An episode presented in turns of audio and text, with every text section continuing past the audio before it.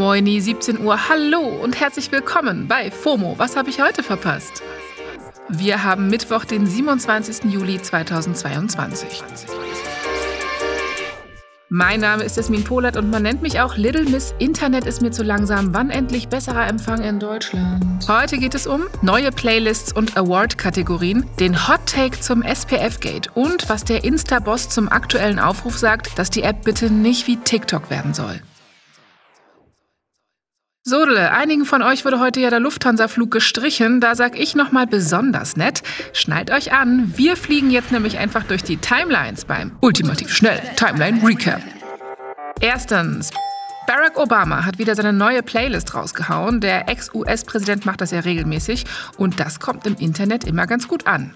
Auf der diesjährigen Sommer-Playlist stehen so neue Banger wie Break My Soul von Beyoncé und Die Hard von Kendrick Lamar, aber auch Klassiker wie Praise You von Fatboy Slim.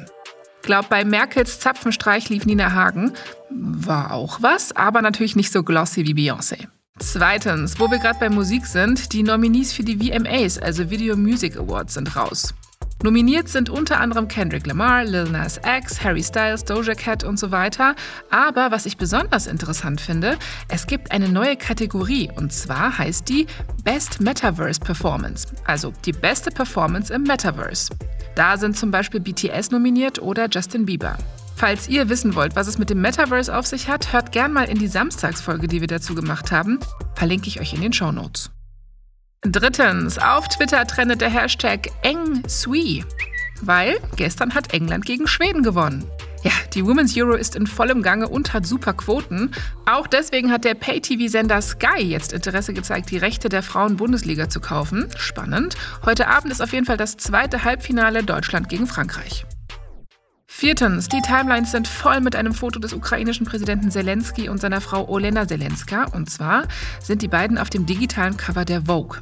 Ja, Starfotografin Annie Liebowitz ist in die Ukraine gereist und hat Zelenska und ihren Mann unter anderem vor zertrümmerten Flugzeugteilen in schicken Klamotten fotografiert.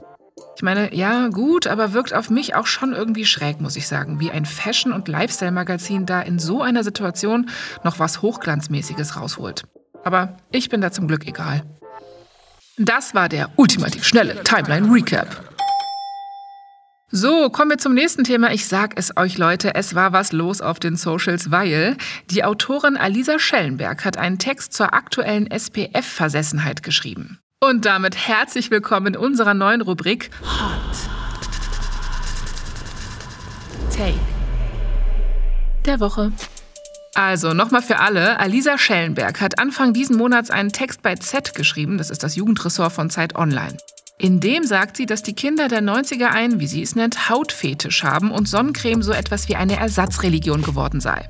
Gestern wurde auf dem Insta-Kanal von Z dann ein Zitat aus dem Text gepostet und da steht: Sonnencreme war mal sowas wie Zahnpasta. Nichts, worüber man groß reden würde. Und dann, mit Mitte 20, begann man zu verstehen, dass Haut jetzt Kapital ist. In einer Generation, die Ruhe und Routinen liebt. Gepflegte Haut sagt, ja, ich habe mich unter Kontrolle. Ich habe Routinen. Ich habe keinen Kater. Ich trinke Selleriesaft, habe eine Work-Life-Balance und gehe um 22 Uhr ins Bett. Yo. Und in den Kommentaren unter dem Post geht es jetzt rund. Also, mal abgesehen davon, dass der Text eine Polemik ist. Mein J, wo ist unser Humor hin, Leute?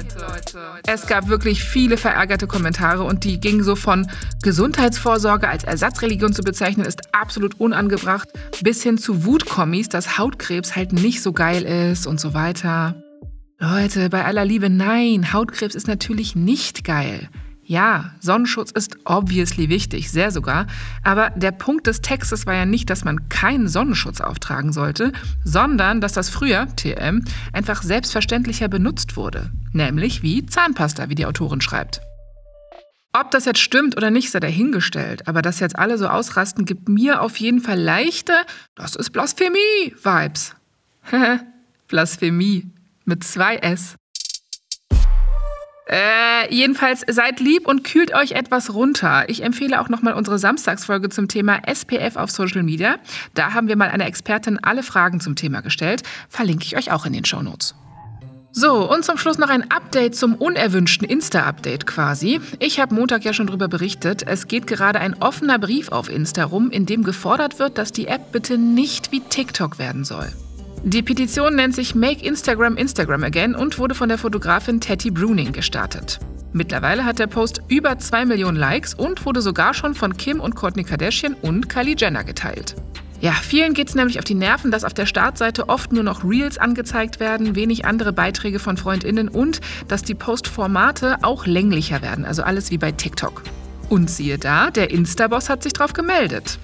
In einem Videostatement sagt Adam Mosseri sinngemäß sowas wie, ja, okay, der Feed ist echt noch nicht so gut, aber er betont auch, dass es sich dabei nur um Tests bei vereinzelten Accounts handelt.